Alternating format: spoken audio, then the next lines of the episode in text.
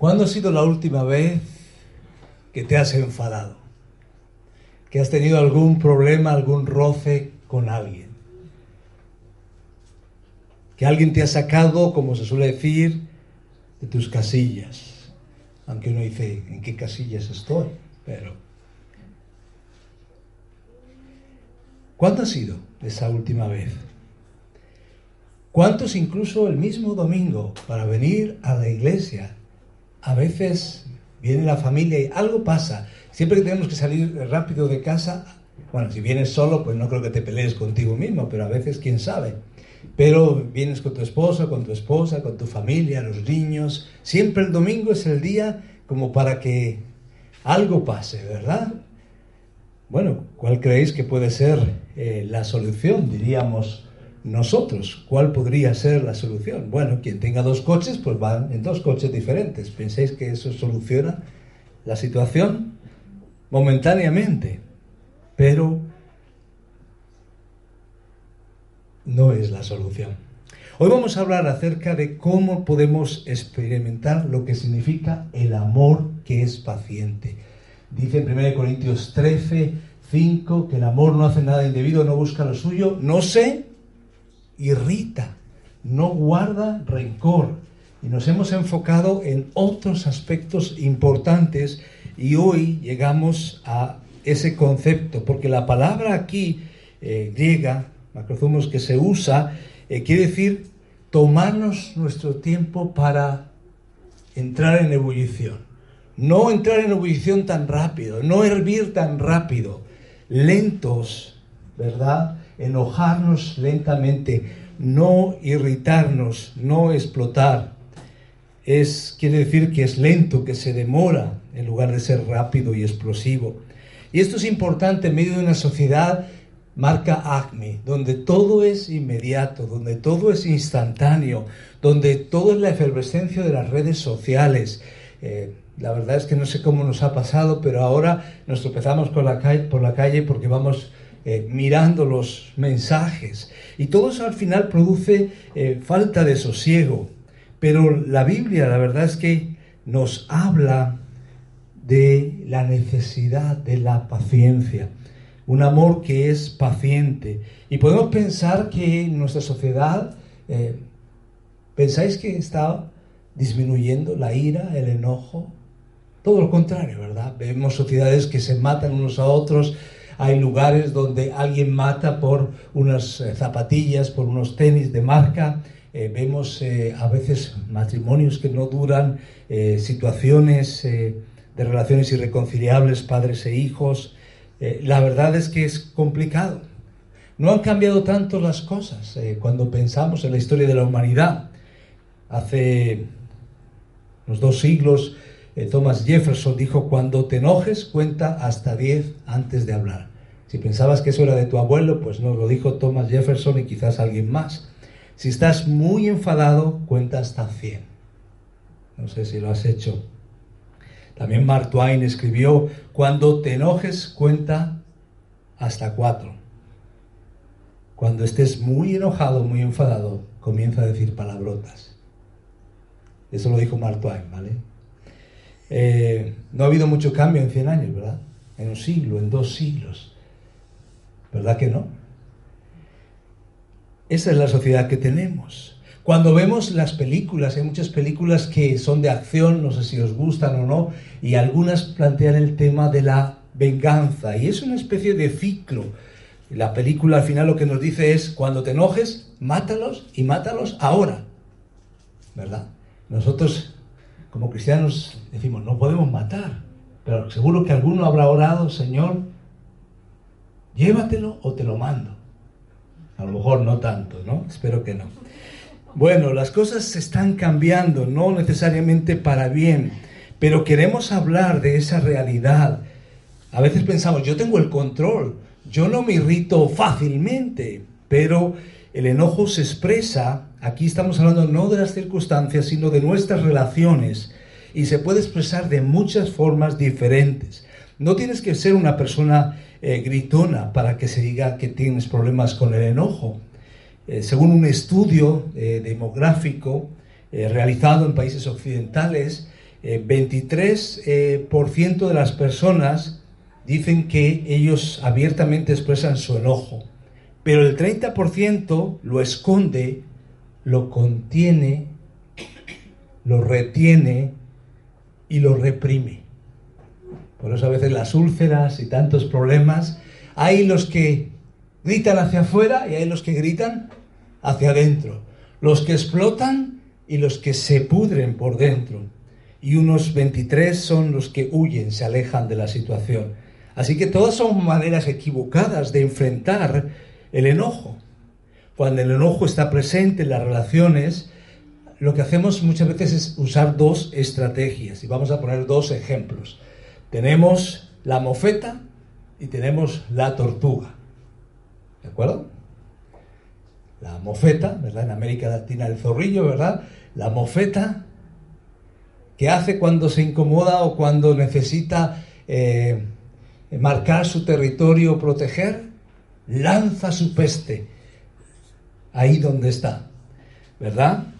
Y puede ser que haya personas como la mofeta, cuando se irritan, lanzan su peste y apestan. Y toda la casa se llena del olor, huele mal.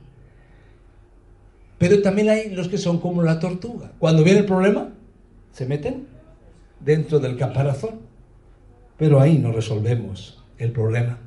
Así que queremos acercarnos a esa realidad y como vemos, el amor no se irrita, dicen otras versiones, no se enoja fácilmente. Eso es importante darnos cuenta, no se pone a hervir inmediatamente. Ahora, el amor es paciente. No se comporta con rudeza, dice otra versión, la Biblia del día. No es egoísta, no se enoja fácilmente. Y aquí entendemos y vamos a comprender que el enojo, que el enfado puede ser una manifestación hasta cierto punto natural, es parte de nuestra idiosincrasia como seres humanos, parte de nuestra naturaleza, pero hay un enojo que es pecaminoso. Dice, enojaos, airaos, pero no pequéis. Entonces, eh, lo que está diciendo aquí es que el amor es paciente, no se irrita, no se inflama de ira, no se pone furioso con la gente, porque la irritación es siempre una señal de derrota. Cuando yo me irrito y pierdo mis papeles, estoy diciendo, he perdido. Cuando perdemos los estribos, lo perdemos todo. Rudyard Kipling decía que la prueba de un hombre era si podía mantener eh, la cabeza cuando todos los demás la perdían. Y cuando los demás echan la culpa. Y cuando no cedes al odio, cuando eres objeto de odio, cuando otros te odian. El que está en control de su carácter puede estar en control de cualquier cosa. Santiago 1, 19. Por esto, mis amados hermanos, todo hombre sea pronto para oír, tardo para hablar y tardo para irarnos. Ese es el mensaje que, que tenemos en el libro de Santiago, es un mensaje práctico. Santiago no tiene pelos en la lengua, inspirado por el Espíritu Santo, y en la inspiración Dios habla, pero respecta el carácter de los autores que él eh, utiliza. Y ahí Santiago, fuera hermano de Jesús, que se convertiría eh, después y no mientras Jesús convivía en esa etapa de crecimiento. Santiago dice estas palabras en el 1.19. Ahora es interesante, porque está hablando de soportar las pruebas. Y está diciendo unos versículos antes, amados hermanos míos, versículo 16, no erréis, toda buena dádiva y todo don perfecto desciende de lo alto. Está diciendo que Dios nos tienta, Dios no nos hace tropezar. Del Padre de las luces, en el cual no hay mudanza ni sombra de variación. Él de su voluntad nos hizo nacer por la palabra de verdad para que seamos primicias de sus criaturas. Y por eso en ese contexto, y hablando también no solamente eh, de saber oír, escuchar, pero también discernir lo que viene de Dios, dice, por eso mis amados hermanos, todo hombre sea pronto para oír, tardo para hablar, tardo para irarse, porque la ira del hombre no obra la justicia de Dios. Y entonces habla ahí de la mansedumbre. Así que ese es el reto que tenemos. Ahora, por otro lado, Jesús se enfadó. Pensar en algún momento en que Jesús se enfadara. ¿Se enfadó? Sí, hubo momentos. Podemos recordar en el templo, cuando el lugar de los gentiles es ocupado por los cambistas, eso le enfurece, es una ira santa, en el sentido de está en juego la vida de muchas personas. Pero aquí hay otro de los momentos en Marcos 10, 14, ¿recordáis la frase? Dejad que los niños vengan a mí. Allí dice, cuando los discípulos no querían que vinieran los niños, dice, viéndolo Jesús se indignó. Otras versiones dicen, se enfadó profundamente. ¿Por qué? Porque estaban estorbando el obrar de Dios en la vida de estos niños. Así que hay momentos donde hay que enojarse, hay que enfadarse. Os doy la pista. Cuando los derechos de los demás y el nombre de Dios, digámoslo al revés, cuando el nombre de Dios está en juego y también los derechos de los demás, toca a veces enfadarse, toca poner límites ante la dignidad humana, ante el abuso, ante muchas situaciones que se dan en el mundo en que nos ha tocado vivir. Viéndolo Jesús indignó y le dijo, dejad a los niños venir a mí y no se lo impidáis, porque de los tales es el reino de los cielos. Así que estamos viendo que no se trata de no enojarnos nunca, sino que se, se trata de ser lentos para el enojo, dominio propio, amor paciente. Y esto es importante de darnos cuenta, eh, cuenta, quiero decir. Ahora, a veces nos vamos calentando y llega un momento donde nos es difícil y explotamos hacia adentro o hacia afuera. Eh, ahora, si yo espero, por ejemplo, vas en coche y no miras bien eh, los indicadores y el... me ha pasado alguna vez eh, cuando ah, tenía algún primer coche, ah, no era muy experto en esto del agua y me regalaron un coche que ya de por sí tenía problema de calentamiento Tú puedes, antes de que esté muy caliente, evitar, pero cuando ya la aguja ha subido, cuando ya ves humo saliendo, ya está complicada la cosa. Entonces la idea es cómo paramos antes, cómo actuamos antes. Y vamos a aprender varios principios de la palabra de Dios, cómo ser pacientes sin irritarnos. No sé si os identificáis con esa imagen ahí, o, quizás en vuestro caso solo son chispas y no es humo. Pero ¿Cómo, cómo ser pacientes y no irritarnos? Pues queremos acercarnos a esa realidad, porque a veces es un, eh, un círculo vicioso lo que ocurre. Y el primer principio es ese. Rompe, rompamos el círculo vicioso de la ira. A veces se ha producido, lo vemos en el argumento de una película, la ira, la venganza es como un círculo vicioso. Pero fijaros lo que dice la palabra, y podéis anotar estos versículos eh, y leerlos, si sois muy rápidos, buscarlos en este momento. Fijaros, Proverbios 29, 11. ¿Qué dice ahí? Leámoslo juntos. El necio da rienda suelta a toda su ira, mas el sabio al fin la sosiega, la controla, le pone límites. Si quieres ser tonto, porque esa es la palabra necio, suelta toda la ira. Que estoy muy enfadado. Y ya lo sabemos. Suelta toda la ira. Pero dice, no, el sabio al fin la sosiega. Y esto es importante porque a veces la ira destruye matrimonios, destruye relaciones padres e hijos, destruye relaciones en el trabajo o en la vecindad. Recuerdo en una ocasión alguien se había portado mal con nosotros, ya sabéis, la convivencia, el ruido y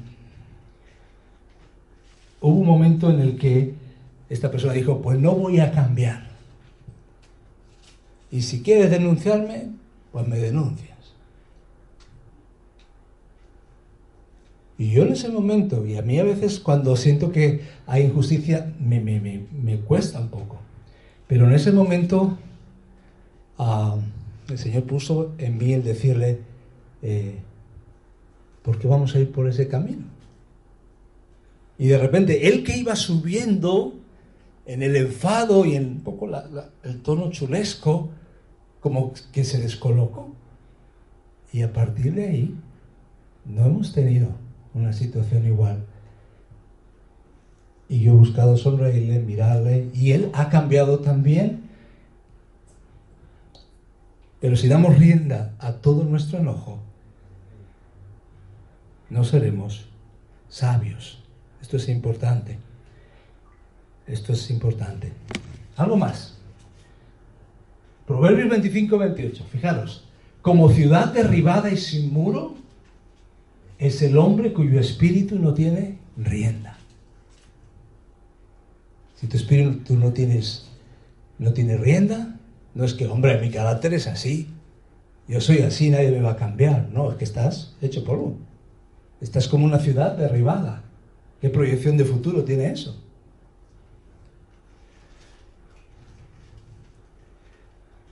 Esa es la idea que vemos ahí.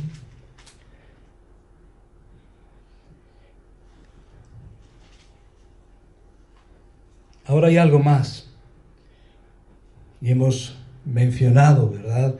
El otro versículo ahí, el 11, en cuanto al soltar la ira, al dominio propio, que es un tema que encontramos en la palabra.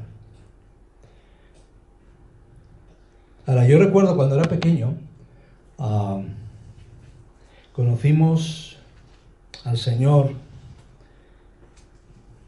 entre otros, porque Dios usa varias personas, a Jaime y Luisa. Jaime y Luisa venían de Estados Unidos, hablaban con mucho acento. Jaime ya está con el Señor, Luisa todavía vive. Estuvieron en España, estuvieron en Madrid, después se fueron a Logroño, eh, fueron misioneros. Eh, a veces cuando en otras etapas compartiendo la experiencia en España, sentían que era una experiencia que quizás no había traído tanto fruto, aunque después hay, hay, vidas eh, impactadas, ¿verdad? Nuestra familia y otros. Pero recuerdo que eh, nos invitaban a casa y después de comer jugábamos a un juego de cartas que se llamaba La Suegra. Entonces el que se quedaba con esa carta de la suegra perdía. Yo tendría 7, 8 años. No os podéis imaginar el enfado. Tenía un cortocircuito eh, con esa edad, después de la comida y estar con estos amigos eh, que, nos caían muy bien, pues yo me enfadaba. Me enfadaba. Ahora, uno va cambiando, pero recuerdo estando en el seminario en Guatemala, ah, preparando para servir al Señor, eh, con formación bíblica, teológica, me sorprendió que no solamente eh, eso del carácter le, pasa a uno, a veces le pasa a otros también. Yo no era mucho de deporte, así que pues me ponía a ver los partidos, pero había un campeonato. Y el nombre del campeonato tenía eh, cada año el nombre de un profesor y un lema. Y el lema era busca la paz y sigue. Ese año casi no se pudo terminar el campeonato, casi expulsaron a los dos equipos. Busca la paz y siga, menos mal. Así que el problema del carácter está ahí. Efesios 4, 26. Airaos, pero no pequéis. Esto es importante. No se ponga el sol sobre vuestro enojo. Lo digo con una versión más actual, si se enfadan o si te enfadas, si te enojas, no permitas que esto te haga pecar.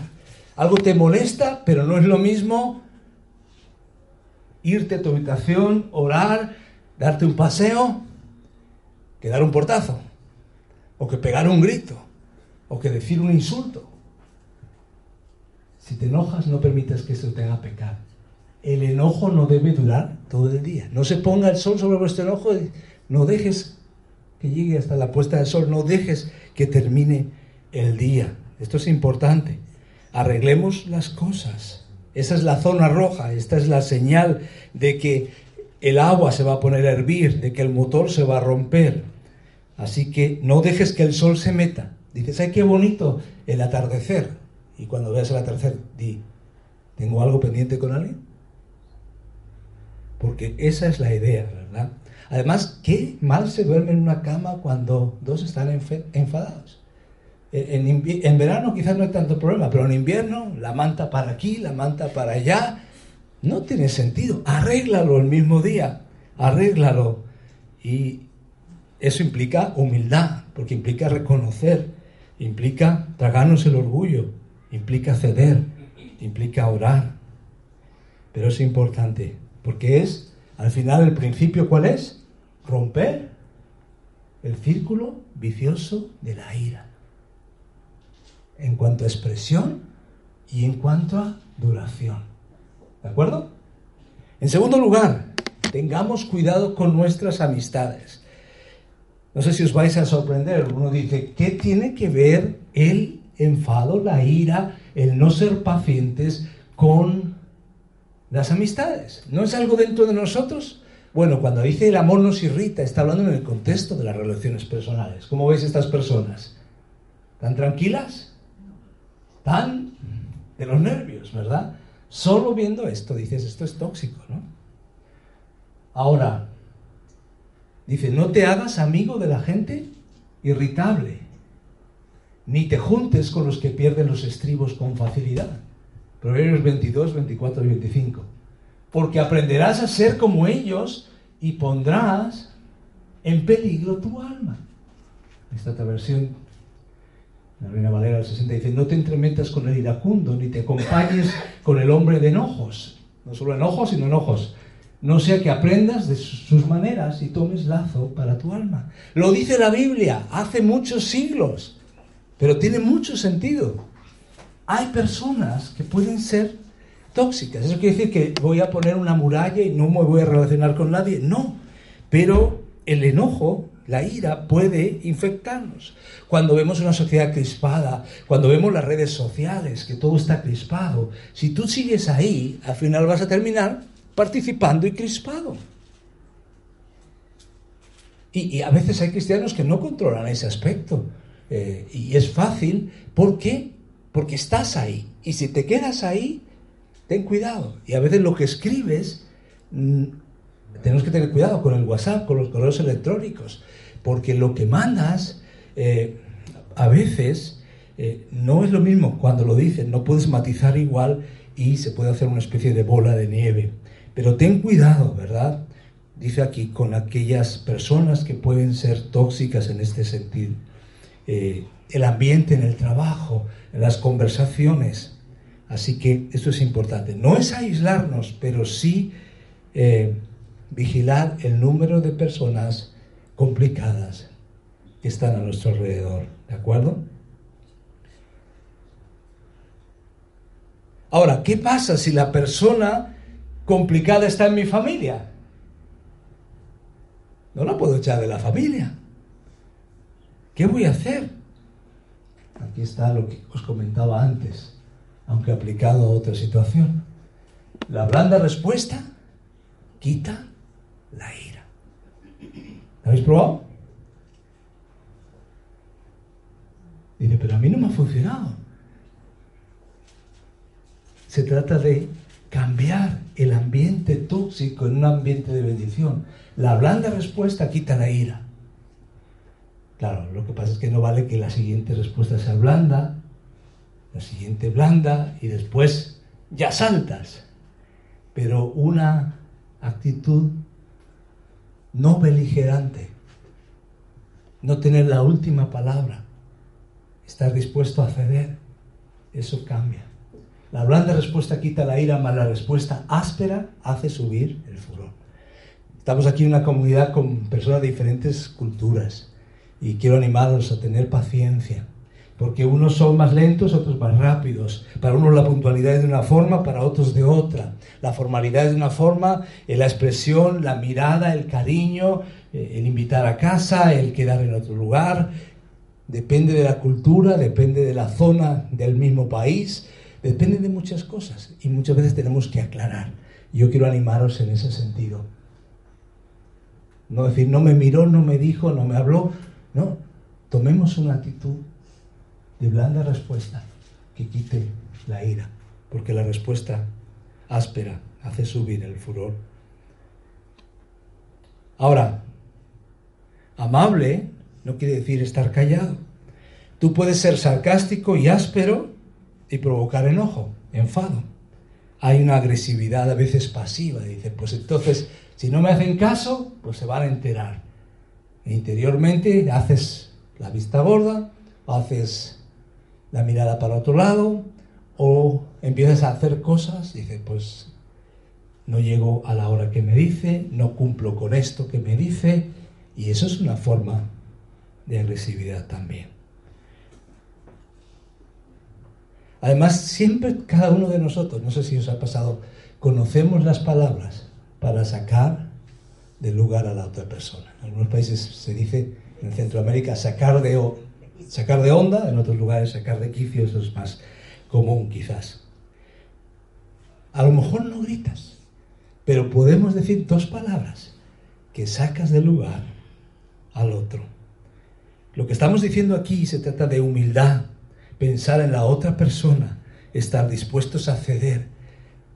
Y como dice en, Filipenses, eh, cuando habla de por nada estéis afanosos, que lo veremos, dice ruego a Evodia y Síndique, a esas dos mujeres, que tengan un mismo sentir. Y todo empieza por esta actitud. Entonces rompe ese círculo vicioso del enfado. En segundo lugar, ten cuidado con las amistades y cuidemos la relación de la familia. En tercer lugar, esperemos en Dios entregando lo que nos preocupa a Dios. Esperemos en Él. Esto es un principio muy importante. ¿Por qué? Porque nuestras preocupaciones y ansiedades a menudo nos llevan por un camino que va directo al enojo. ¿Qué pasa cuando de repente no tenemos para final de mes? ¿Qué pasa cuando hay deudas? Cuando la gente no te paga a tiempo, eh, cuando alguien no es responsable contigo. Al final, ¿qué te pasa? Te lleva al enojo, ¿verdad? El enojo y la ansiedad están íntimamente eh, conectados en casa, cuando eh, si es la esposa, está con, con, las tareas familiares, aunque esas son, son compartidas, pero de repente hace todo tipo de, cosas y, llega un momento en que, que no sabe esto no termina nunca, son 24 horas, 24 o 7. Y llega un momento que esa ansiedad termina en enojo. Así que eso es importante. ¿Qué hacemos? Esperemos en Dios entregando lo que nos preocupa a Dios, ¿verdad? Salmo 37, búscalo. mitad de la Biblia, fácil buscarlo. Salmo 37, versículos 7 y 8. Ya vi que algunos esposos miraban a las esposas.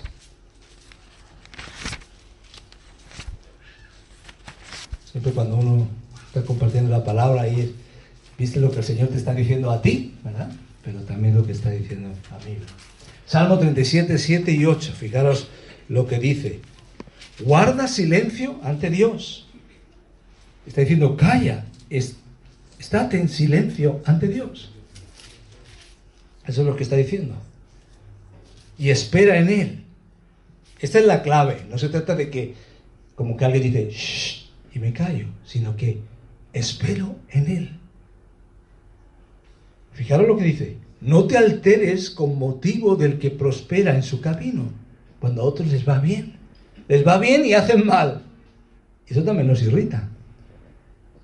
Por el hombre que hace maldades. Versículo 8 que dice, deja la ira y desecha el enojo. No te excites en manera alguna a hacer lo malo. Hay que cortar por lo sano. Y ahí después en el 9 dará dos razones, porque la prosperidad de los malos es breve y al final los piadosos, en humilde confianza, recibirán las bendiciones de Dios, heredarán la tierra. Hay que mirar hacia el final. Pues la ansiedad y la preocupación a menudo hace que sintamos enojo y furia porque estamos ansiosos. No sé cuántos habéis visto la película Toy Story, eh, de esa historia de juguetes. Y ahí está el vaquero Woody y el eh, astronauta espacial Buzz Lightyear, que cuando dice eh, esa frase hasta el infinito y más allá, es una frase que dijo uno de los astronautas protagonistas en la historia del espacio. Curiosamente, descubrí hace algún tiempo, no solamente un lema de un juguete, pero eh, llega un momento que Woody se pone enojado con Buzz. ¿Por qué? Porque está experimentando un duelo. Está perdiendo a Andy, su dueño. Está perdiendo su lugar en el mundo de los juguetes. Cuando te llenas de cólera, cuando te llenas de ira, hazte la pregunta, ¿de qué estoy preocupado? ¿Por qué estoy ansioso? Muy a menudo eso me va a ayudar a calmarme, porque me va a ayudar a ver que es un problema que no puedo manejar y tengo que entregárselo a a mi suegra y decirle unas cuantas cosas. No, a ¿verdad? Esto significa que tenemos que admitir que el enojo no es la responsabilidad de la otra persona, no es una responsabilidad de las circunstancias, es mi responsabilidad. En lugar de echar culpa a otros, debo tomar la responsabilidad por mi enojo. Y si tomamos la responsabilidad, podremos actuar adecuadamente. decimos, es que tú me enfadas. No, el enfado de cada uno es responsabilidad de cada uno. Es que las circunstancias, no, yo soy el que me enfado. No son las circunstancias, pueden afectar, pero no es determinante. Filipenses 4. Leíamos al inicio de la reunión este pasaje desde el versículo 1, hablando de esa situación de tener un mismo sentir y de esas personas por un lado, Ebodi y Sintique, que se sentían, eh, bueno, tenían algunas diferencias, y también hablaba de el orar por los hermanos que estaban haciendo la obra del ministerio, y en medio de eso le dice, regocijaos. Fijaos lo que dice, por nada estéis afanosos. Leámoslo juntos. Sino sean conocidas vuestras peticiones delante de Dios en toda oración y ruego y la paz de Dios, que sobrepasa todo entendimiento, guardará vuestros corazones y vuestros pensamientos en Cristo Jesús. Fijaros, muchas veces esto lo aplicamos en temas de circunstancias, pero aquí en el contexto está hablando del tema de relaciones. Cuando dice, por nada estéis afanosos, angustiados, cuando hay una situación insostenible en casa o con un familiar o con un hijo, con la suegra o con el esposo o con la esposa, con los padres. Eso, que no te haga explotar. Llevémoselo al Señor y Él nos va a dar una paz que sobrepasa todo entendimiento. También es para la muerte de un ser querido, también es para una enfermedad terminal, también es para otras cosas. Porque Pablo dice regocijaos en medio de un contexto adverso. Pero aquí se nos está diciendo, un principio importante. No solamente romper ese círculo vicioso de la ira, no solamente también eh, actuar cuidando nuestras amistades, pero también esperando en Dios, entregando lo que me preocupa. Señor, no voy a estar enfadado por mi familia porque no me han pagado. No voy a estar enfadado porque me toca hacer mucho en casa o se ha dado esa circunstancia. Señor, lo llevo a ti. Me desborda. Ayúdame. Un principio más. Que hay una pequeña diferencia. De esperar en Dios a descansar en Dios. Busca cómo descansar, pero no te digo simplemente unas vacaciones. A veces las vacaciones son la solución y a veces son la trampa. Las personas que durante todo el año no han convivido bien, te vas de vacaciones 15 días y eso puede ser la locura. Muchas veces después de las vacaciones vienen los divorcios.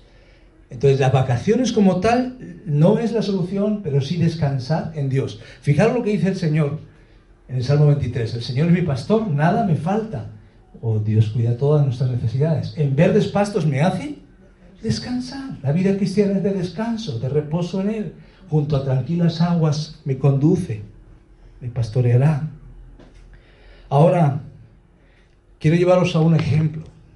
Y está en Primera de Reyes 19, primer libro de Reyes 19. Es la historia de Elías, el profeta de Dios, que llegó un momento de colapso. Fijaros, un profeta, ¿te ha llevado alguien la, contraria alguna vez? Pues ahí estaba Elías proclamando el nombre de Dios y había 450 sacerdotes de Baal en contra. Fijaros la presión de grupo que, que, que, suponía, aparte que la vida y la muerte, ¿verdad?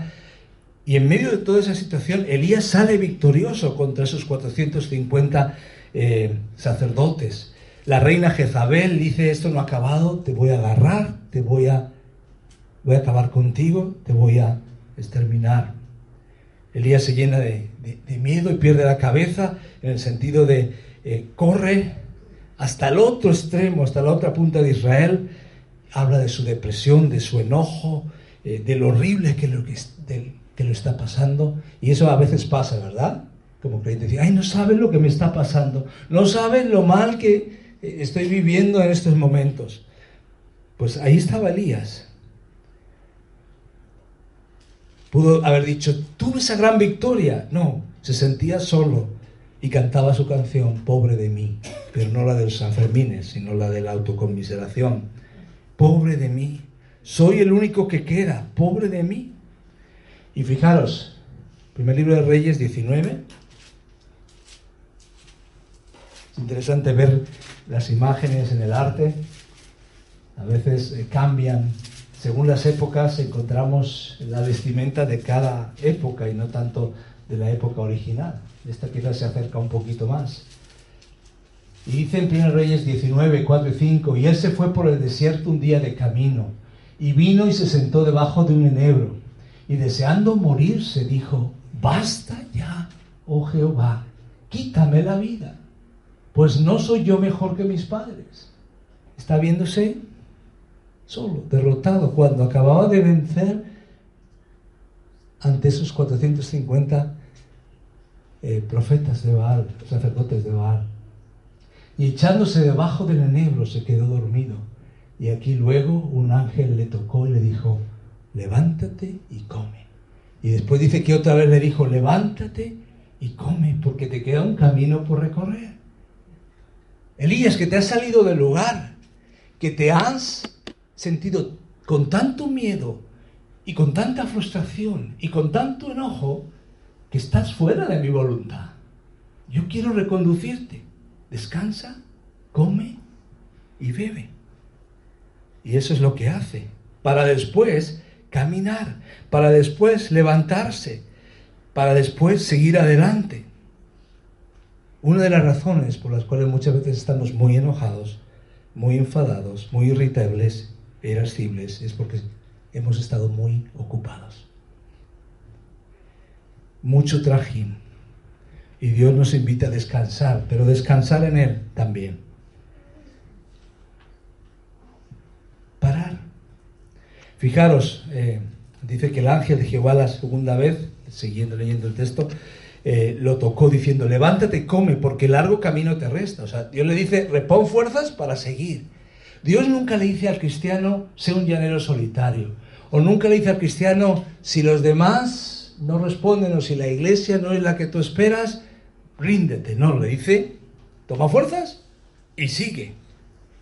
Y dice que caminó 40 días y 40 noches, o sea que debe ser muy potente esa comida que le dio, simplemente recobró fuerzas y allí se metió en una cueva donde pasó la noche. Y vino a él palabra de Jehová y él le dijo, ¿qué haces aquí? Y era Oré, que eso nos lleva a Moisés y nos lleva al lugar donde Dios habla. Le dice, eh, le dice, Elías, ¿qué haces aquí? Este no es sitio. O sea, quiero que estés en otro lugar. Él respondió, he sentido un vivo celo por Jehová, Dios de los ejércitos, porque los hijos de Israel han dejado tu pacto, han derribado tus altares. Parece que el interés es sacrificial. Y dice, y han matado a espada a tus profetas. Pero el rito al final, ¿cuál es? Y solo yo he quedado y me buscan para quitarme la vida. Tendrá un celo vivo por Dios, pero lo que tiene es un temor y un enojo porque soy el único. Y le dice, sal fuera, ponte en el monte de Jehová. Y aquí Dios pasaba, un grande y poderoso viento que rompía los montes y quebraba las peñas delante de Jehová, pero Jehová no estaba en el viento. Entonces el viento un terremoto. A veces Dios ha obrado de otras formas. Dios obra de diferentes formas. No es un viento, no es un terremoto, después un fuego, pero dice que después viene un sol, silbo apacible. Y ahí estaba Dios. ¿Qué haces aquí, Elías? He sentido un vivo celo por Jehová de los ejércitos, porque los hijos de Israel. Y vuelve. Y solo yo he quedado. Y me buscan para quitarme la vida. Y le dije, Dios, ve, vuélvete por tu camino, por el desierto de Damasco, y vas a ungir a Zael por rey de Siria. Y a Jehú, hijo de Nimsi, por rey sobre Israel. Y a Eliseo, hijo de Safat. Tienes trabajo por delante, no te rindas. Descansa en Dios. Cuando descansas en Dios, ves la perspectiva de Dios, tomas fuerzas y sigues por el camino que Dios quiere. Esto es importante darnos cuenta. Último principio, con eso terminamos. Cambiemos nuestras expectativas a la luz de la perspectiva de Dios. A veces es un problema de expectativas. El enojo siempre empieza con nuestros pensamientos, nuestras expectativas de cómo van a salir las cosas. ¿Por qué a veces hay problemas en el matrimonio? Porque partimos con, un problema de expectativas. Que ni qué príncipe azul, ni qué... Cuando uno se ha hecho una visión idílica, ¿verdad? Cuando la vida real es la vida real, ¿verdad? Un día la hermosa esposa que tienes tendrá dientes postizos. Y tú también. Es la vida real, ¿verdad? No adelantemos, acontecimientos. Ahora, fijaros, Proverbios 4:23, sobre toda cosa guardada, guarda tu corazón, tu mente, emociones, voluntad, porque de él mana la vida. Ahí te la juegas. Eso es lo que estoy diciendo, el corazón es el depósito de toda sabiduría y la fuente de todo lo que afecta a la vida y al carácter. Custódiala. Cuidado es un tema de expectativas. Como pienses, así controlarás tu vida. A veces tenemos expectativas de lo que va a pasar, de lo que nos debe corresponder. ¿Cuántas veces has comprado un mueble que dice fácil montaje? Y después has visto cómo te destrozaban los dedos, el destornillador que venía en el equipo y los tornillos se barrían, al final los dedos ensangrentados, quizás no para tanto, ¿no? Pero ha dicho, esto no era tan fácil, porque te han puesto unas expectativas demasiado positivas. A veces en el campo de deporte, recordáis lo que os decía de ese trofeo, busca la paz y síguela. Menos mal que al final todos se pidieron perdón y, no los expulsaron, pero... Pues a veces se trata de meter una pelotita. Puede ser una pelotita de golf, una pelotita de baloncesto, una pelotita de fútbol, pero muchas veces, ¿cuántas expectativas tenemos y cuánta frustración? Hay personas que dicen, no, esto es un juego y no pasa nada, pero hay gente, puede tener 40, 50, 60 y se juegan la vida. O a veces simplemente no sé si habéis ido a un campo de fútbol, puedes encontrar personas que están ahí y me, llama mucha atención las señoras, ¿verdad? Y que están con el bocadillo en medio del partido de fútbol y salta la ira ahí y, ves el, el, carácter, las señoras y los señores, ¿verdad? Porque tenemos una serie de expectativas. A veces tenemos una comida, llega la Navidad o llega un cumpleaños, se junta la familia y pensamos todo tiene que salir perfecto. O tenemos un viaje de vacaciones, pero vamos con niños pequeños y sabemos que va a ser complicado. Sin embargo, a veces nos hacemos expectativas. Tenemos que rebajar esto. Vamos a sobrevivir, vamos a salir adelante. Dios quiere hacer algo. Hierro con hierro se aguza. Dios pone personas diferentes. Vamos a la perspectiva de Dios. Dios nos ha puesto en la misma familia, en la misma iglesia y en la misma relación porque Dios quiere hacer ciertas cosas. Thomas de Kempis dijo hace unos 600 años, no te enfades o te irrites, que no puedas hacer que otros sean como quieres que sean, ya que no puedes hacerte a ti mismo como tú deseas ser. ¿Qué tienes que hacer? Lo que dice, estamos terminando, Filipenses 4.8. Fijemos, hermanos, por lo demás, en todo lo honesto, todo lo justo, todo lo puro, todo lo amable, todo lo que es de buen nombre, si hay virtud alguna, si hay algo digno de alabanza, en esto pensar. Se trata de eso. Se trata de una decisión. Yo escojo. Busca las rosas en medio de las espinas. Ahí están. Dios está obrando. Y al final se trata de ver las cosas como Dios las ve. Fijaros, Éxodo 34, 6. Esto es muy interesante, este versículo. Es la segunda vez. Sabes que al principio se presentan las tablas y mientras Dios está preparando ese momento con Moisés, el pueblo está adorando un becerro. Pero Dios es el Dios de las segundas oportunidades. ¿Y qué hace? Le dice, labra, prepara otras tablas. Y en ese contexto, Dios pasa y dice, yo soy el Señor, el Dios de gracia y de misericordia, lento para enojarme, lento para la ira, fuerte, misericordioso y piadoso, tardo para la ira y grande misericordia verdad. Se trata de ver las cosas desde la perspectiva de Él. La iglesia no es un club social donde todos seremos igual, ¿no? Es un hospital de restauración, una comunidad de pecadores. Decía un cantante, harapientos y mendigos, pero Cristo es nuestro amigo. Yo creo que es mucho más que eso. Éramos pecadores, pero Dios nos ha dado identidad, valor, propósito. Eso es lo que Dios ha hecho con nosotros. Así que quiero animarte en ese sentido. Eh, ¿Cómo ves tu familia? Es el taller donde Dios está formando tu carácter, cómo ves la iglesia, aún el país donde vives, la sociedad en la que estás, y cómo Dios va a hacer las cosas. La obra que empezó la va a terminar hasta el día de Jesucristo. ¿Tienes la expectativa que Dios no va a tirar la toalla contigo? Eso no es una expectativa, eso es la confianza en una promesa. Por eso hoy hemos dicho, el Señor nos dice, vivamos pacientemente un amor que nos irrita lentos para la ira.